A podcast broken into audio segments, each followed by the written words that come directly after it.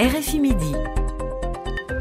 La revue de presse internationale. Bonjour Véronique Rigolet. Bonjour Anne, bonjour à tous.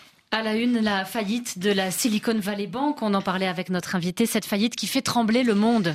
Oui, le naufrage de cette euh, banque californienne spécialisée dans le financement des startups technologiques a fait souffler un véritable vent de panique tout ce week-end sur les marchés et provoqué des réunions de crise hein, de Londres à Washington en passant même par New Delhi, rapporte le Frankfurter Allgemeine Zeitung en réveillant, dit-il, le souvenir de la grande crise financière de 2008. C'est en tout cas le plus grand effondrement bancaire depuis cette crise financière, note encore le quotidien allemand un nouveau crack bancaire américain qui a ébranlé les entreprises indiennes, euh, s'inquiète l'Indian Express, alors que le Times euh, évoque pareillement eh bien, des menaces pour les jeunes entreprises technologiques britanniques.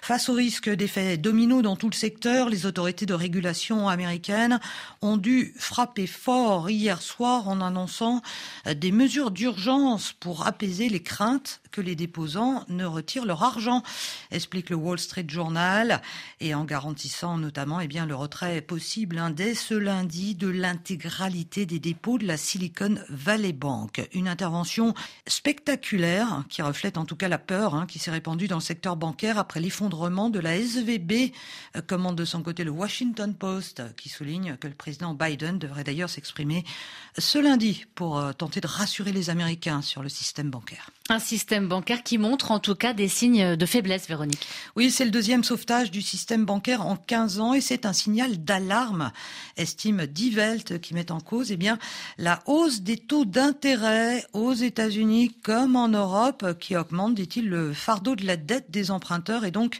la possibilité de défaut. Le retournement des taux d'intérêt est certes avantageux pour les banques, mais recèle également des risques élevés, analyse le Süddeutsche Zeitung, alors que le Wall Street Journal eh bien, voit dans ce naufrage de la Silicon Valley Bank la facture à payer pour des années d'erreurs monétaires et réglementaires, alors que les fonctionnaires de Joe Biden avaient affirmé que l'économie était florissante et qu'il n'y avait pas lieu de s'inquiéter. La facture de la mauvaise politique arrive à échéance, donne encore le quotidien américain.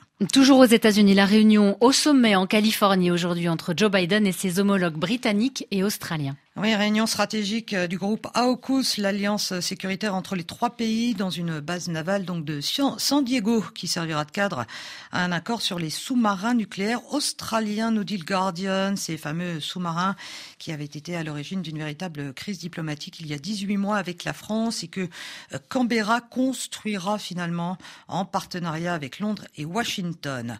Alors que la menace croissante de la Chine suscite de vives inquiétudes, l'Australie devrait ainsi annoncé l'acquisition de huit sous-marins à propulsion nucléaire, nous dit encore le Guardian. De quoi en tout cas faire enrager la Chine, hein, qui dénonce déjà une violation du traité de non-prolifération, alors que l'Australie n'est pas une puissance nucléaire. Le groupe AUKUS affirme en tout cas eh bien, que les réacteurs fournis seront soudés, blindés et scellés, nous dit encore le quotidien britannique.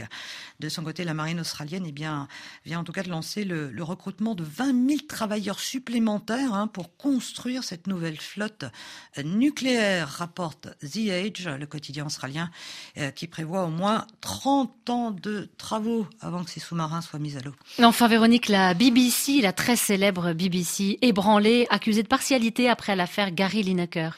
Oui, après un week-end entier de polémique, la BBC euh, vient ce lundi hein, de réintégrer Gary Lineker, le présentateur euh, sportif vedette de la Bib, qui avait été suspendu vendredi dernier suite à un de deux tweets critiquant euh, férocement le projet du gouvernement sur l'immigration. Une éviction qui a suscité un tollé dans tout le royaume, où des personnalités du monde des médias, du sport et de la politique ont pris la parole pour le défendre et surtout dénoncer la censure de la BBC, rapporte le Guardian. Bras de fer entre Lineker et la BBC qui a déclenché un véritable débat national sur la liberté d'expression, euh, souligne le New York Times, qui estime d'ailleurs que la controverse met en tout cas en péril la réputation de neutralité et d'indépendance de la BBC.